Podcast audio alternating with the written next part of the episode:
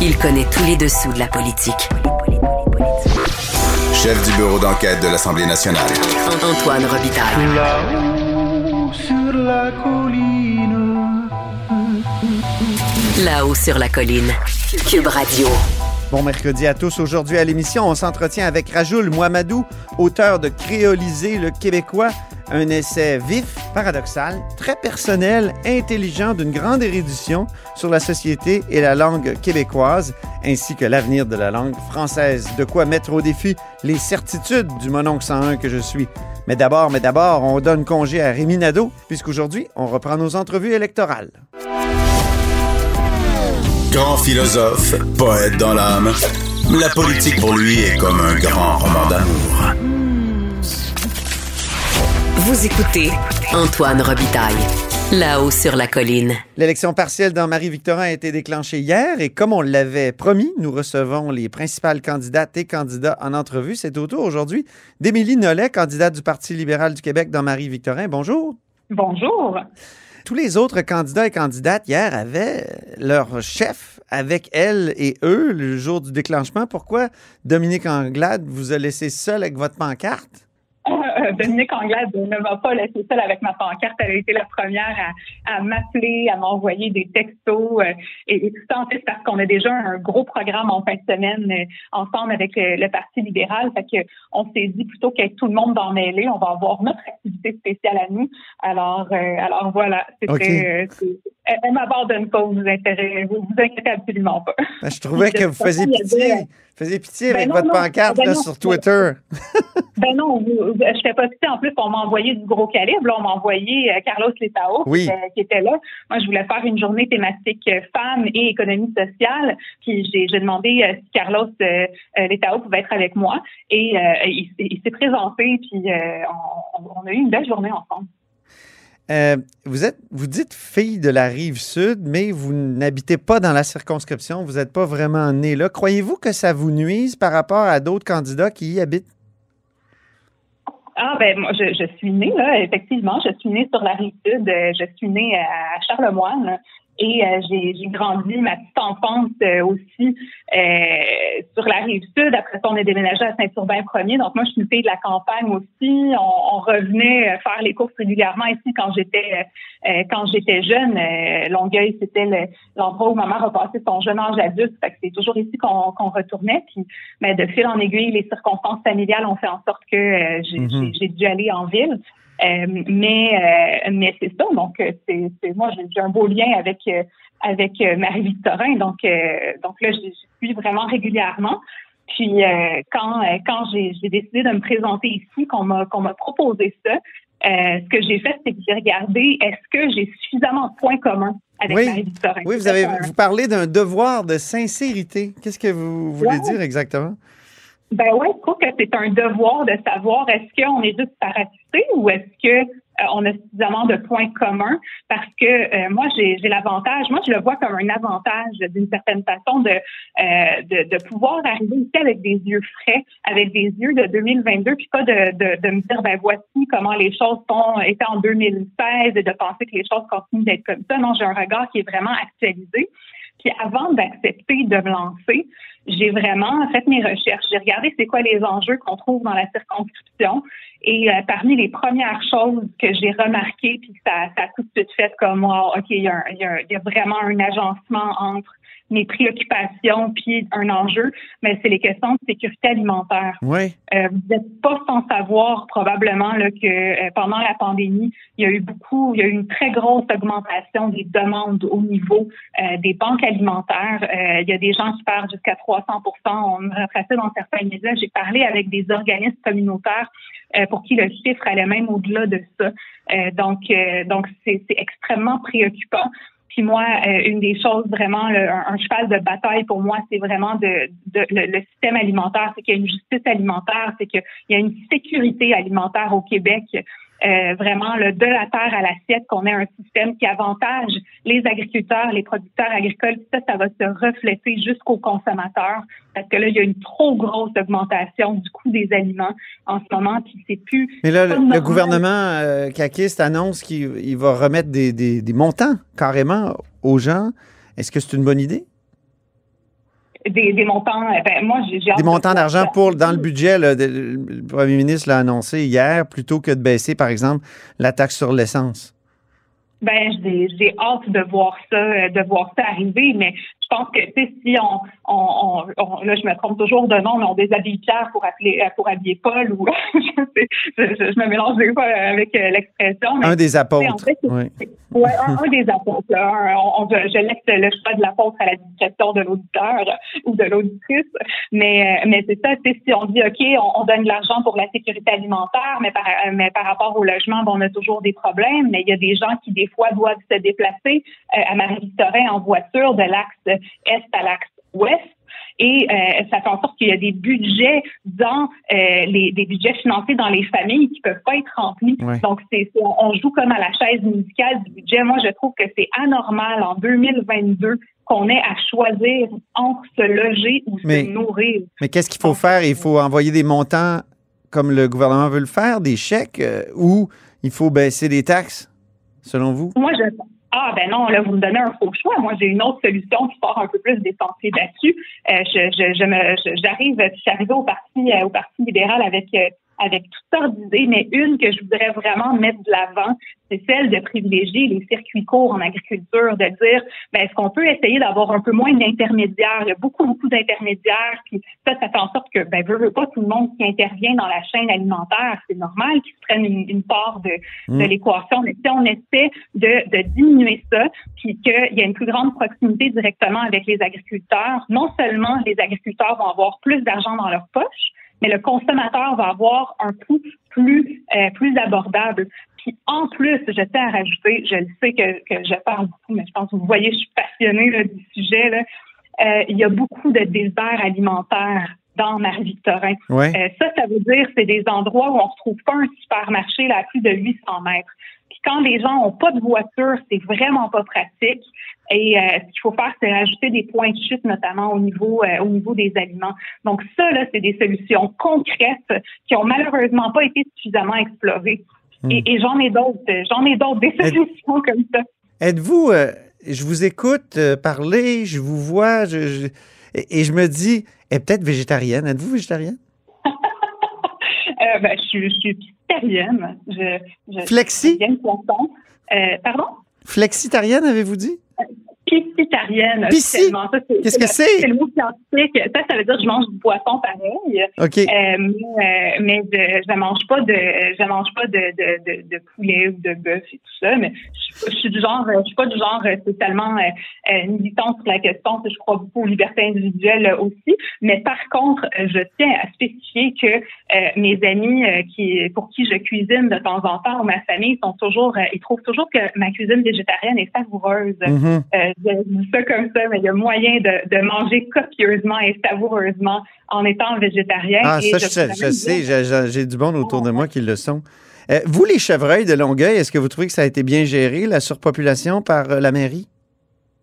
Ben, c'est vraiment une question d'écouter la science. Donc, depuis le début, euh, nous, euh, ce serait la même chose qu'avec la pandémie. On dit qu'il faut vraiment écouter la science. Il faut écouter qu'est-ce que les scientifiques ont à dire. Et, euh, et, et je pense que c'est ça l'essentiel, c'est de dire c'est quoi l'opinion scientifique? Mais est-ce que ça a Là, été bien géré?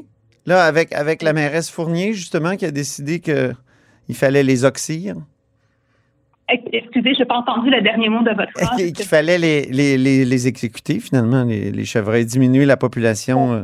Il y, a, il, y a, il y a une question de surpopulation de, de chevreuils, puis que les experts, les experts disent que justement, il, il va falloir euh, il va falloir diminuer la population. Ben, c'est certain qu'il faut euh, écouter la science. Puis, tu sais, je, je comprends la peine que ça peut faire à, à, à beaucoup de personnes. C'est, c'est sûr que c'est triste. Puis écoutez, là, je suis la première. Moi, j'aime les animaux. Là, c'est clair que, que, que ça me touche aussi. Mais je me dis, qu'est-ce qui serait arrivé, tu sais, si, si un chevreuil, parce que en, en surpopulation, euh, se lance sur la route et puis euh, que là, ça frappe une voiture puis qu'il y a un accident avec un enfant, Ouais. tu sais, euh, peut-être, tu sais, en fait, c'est que malheureusement, tu sais, les personnes doivent considérer toutes ces choses-là qui sont une Ouais. population. Et, Donc, donc ça, a- ça a été bien géré, si je vous comprends bien. ben, si la science a été écoutée, euh, oui, euh, faut. La, la science n'est pas toujours claire hein, sur bien des sujets. On l'a vu pendant la pandémie. Là, c'est la science pour le, la, la Terre est la Terre est ronde, ça on s'entend là. Il y, a, il y a beaucoup de consensus assez clair, mais c'est pas toujours clair. la science? Oui, ben, l'idée, c'est vraiment, moi je pense que c'est vraiment d'écouter, c'est de, de, collaborer, c'est de dire aussi, je pense qu'un bon euh, un bon scientifique va euh, vraiment collaborer avec les autres scientifiques aussi, euh, va, va être à l'affût de la nouvelle recherche, va pouvoir dire rapidement quand la science évolue, dire on fait notre possible à tel tel égard et on est en attente de telle réponse pour telle chose. Donc donc l'idée c'est d'expliquer puis d'avoir transparence. Ben oui, vous avez choisi le Parti libéral du Québec, l'ère Jean Charest, est-ce qu'on l'a injustement démonisé selon vous? Ben, je vais vous dire quelque chose. J'avoue que j'ai jamais rencontré Jean Charest de, de ma vie, en fait. c'est drôle parce qu'on pose beaucoup cette question-là, mais je l'ai, je l'ai pas rencontré. Moi, j'ai pas, euh, j'ai pas les potins de l'intérieur ou quoi que ce soit. Là, je, euh, j'ai, pas. Euh, oui, mais... je, me trouve bien embêtée de répondre à, à cette question-là. Euh, moi, j'ai, j'ai vraiment joint le parti récemment. C'est c'est pas c'est pas une coïncidence que j'arrive maintenant. C'est que moi j'ai vu Dominique Anglade depuis quelques années. Je la vois aller. J'ai regardé de loin en premier pour voir et comment comme personne. Et puis euh, et puis j'ai vraiment décidé l'année passée là, que c'était le moment. Je trouvais que le Parti libéral avait pris un beau tournant. Mais justement, euh, elle elle elle a dit elle a dit que on avait euh, exagéré et que l'UPAC devrait s'excuser je, moi, je j'étais pas là. Si, si, la, si, si c'est ce qui est mentionné, euh, effectivement, il y, a, été, euh, dans, en fait, tout a été dit. C'est, euh, mm. c'est, je, je, je, sais que ça paraît drôle à dire, mais, mais tout a vraiment été dit. On vous en parle dans le porte-à-porte de Jean Charest actuellement? Pardon? Est-ce qu'on vous en parle dans le porte-à-porte de Jean Charest qui revient dans l'actualité actuellement? Non, en fait, euh, en fait, les gens, euh, les gens parlent vraiment du. Euh, je pense que les il y a beaucoup, il y en a beaucoup de questions dans les médias, peut-être à cause de, de, de sa nouvelle sortie politique, mais les gens parlent vraiment beaucoup, beaucoup du coût de la vie. les gens nous parlent de aussi d'alimentation. Hein, c'est pas pour rien quand je disais qu'il y avait un beau fit, un beau match entre moi et la, la, la circonscription les, les, les citoyens de Marie-Victorin. Euh, mais, euh, mais non, euh, je c'est pas quelque chose dont, dont on me parle. Je, même, je me demande même si on l'a abordé une fois. Peut-être dans la rue une fois, mais, mais non, vraiment, les gens, c'est le coût de la vie. C'est le coût de la vie. C'est le On m'a parlé des garderies aussi. Ouais. Ben oui, c'est sûr. Vous vous dites passionné par la poésie québécoise. estimez-vous que, puis la, la, langue française, ça vous tient à cœur, estimez-vous que le français est en déclin au Québec? oui, le français, euh, le français en déclin au Québec. On a, euh, euh, c'est pour ça qu'on a des mesures pour réussir à le mettre de l'avant. moi, je suis, oui, effectivement, vous avez bien sûr de voir, j'aime bien la poésie, en effet. et, et je pense que la question, c'est faut vraiment le, le pratiquer. Moi, quelque chose que je déplore beaucoup, c'est qu'il y, y, a énormément de politiques d'opposition, comme on est soit francophone ou on l'est pas, ben moi je trouve qu'il faut avoir un, aspect d'invitation, il faut avoir un, un, aspect de partage de l'amour de la langue française. Si on le fait en, pratiquant la langue, en ayant l'amour pour le, le mot juste, en, en, faisant des jeux de mots qui étaient à limite, si on veut, ça, ça c'est, ma tasse de thé. Euh, et il mm. euh, et, et, faut, faut juste faut vraiment le vivre. Il faut donner la chance aussi à des, des jeunes artistes qui sont innovants, qui ont des idées, euh, qui sont peut-être, euh, là je le mets en, guillemets là, parce que ça je sais que c'est pas un mot français, mais qui ont fait des idées cool, euh, de, d'avoir une chance, d'avoir des budgets significatifs pour, pour, pour vraiment développer leurs idées plutôt que d'aller vers les mêmes personnes. Le projet de loi, le projet de loi 96, est-ce qui est cool? le projet de loi, ben écoutez, moi je pense que vraiment faut faut y aller avec avec les solutions, des solutions qui vont être vraiment inclusives, qui vont être rassembleuses, qui vont pas se mettre non plus à marteler euh, certaines certaines minorités. C'est vraiment euh, important. Euh, le, le, Vous trouvez que ça martèle des, des minorités? Vous trouvez que ça martèle des, des, minorités, le projet de loi 96? Je veux parler d'inclusion, je veux parler vraiment de, de rassembler. Euh, au niveau du au, niveau des choses que le Parti libéral propose, euh, il y a vraiment le fait de, de, de donner gratuitement des cours de français pour perfectionner la langue. euh, puis le faire vraiment de manière inclusive avec les allophones, avec les euh, les anglophones, avec les euh, francophones. Donc, on va vraiment faire, euh, on va vraiment faire le travail à l'Assemblée nationale pour pour défendre le français. Mais si vous êtes élu, est-ce que vous voteriez pour ou contre le, loi, le projet de loi 96 d'ici la fin de la session? Il ben, faut, continuer à travailler, euh, puis il faut faire confiance. Euh, faut faire confiance vous allez devoir choisir, le oui ou non. Est-ce que vous ben, est-ce que vous vous appuyez ou non le projet de loi 96?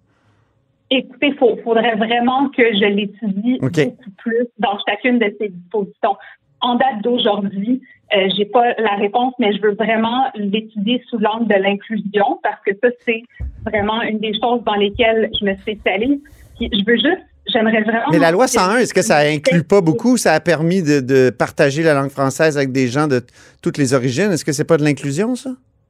La loi 101, c'est quelque chose qui aide effectivement, euh, qui aide effectivement euh, des gens. Mais je veux juste quelque chose que je veux, je veux dire, c'est que c'est important premièrement d'entendre l'opinion des gens euh, des gens de, de Marie-Victorin sur le dossier, je veux les entendre. J'ai pas parlé, j'ai pas encore entendu beaucoup de gens parler sur la, la, loi euh, sur la loi 96. Euh, ce que j'entends par contre beaucoup au niveau du français, c'est que parfois il y a des gens dont le français n'est pas nécessairement la langue maternelle, qui veulent avoir accès à des ressources, euh, qui n'y arrivent pas nécessairement. Des fois, c'est des nouveaux arrivants que, ce que j'entends des fois avec des projets de loi qui sont euh, parfois très polarisants, c'est que euh, on répond pas, on dit soit t'es es pour ça, soit t'es contre. Il n'y a pas toujours de nuances. Ouais. Mais si on avait eu des nuances avec la loi 101, peut-être qu'on n'aurait pas intégré tant d'immigrants. Euh, il faut un, incitatif pour apprendre une langue. Hey, dites-moi, en terminant, votre poète préféré québécois, qui, est-il? Euh, il y, en a, y en a de vraiment très grands, mais j'aimerais inviter les gens à découvrir Tania Langlais euh, et Natacha Canapé. Euh, mm. Donc vraiment, ce, ce sont, euh, moi, un, un, des poèmes, euh, un de mes poèmes préférés quand j'avais 19 ans que j'ai lu était de Tania Langlais. Puis c'est un projet, un, poème vraiment empreint de, de féminité, de force et de fragilité en même temps. Puis vraiment, c'est quelque chose, c'est quelque chose que j'adore. Très bien. ben merci, je vous retiens pas plus longtemps. Ben merci, c'est bien gentil. Au revoir.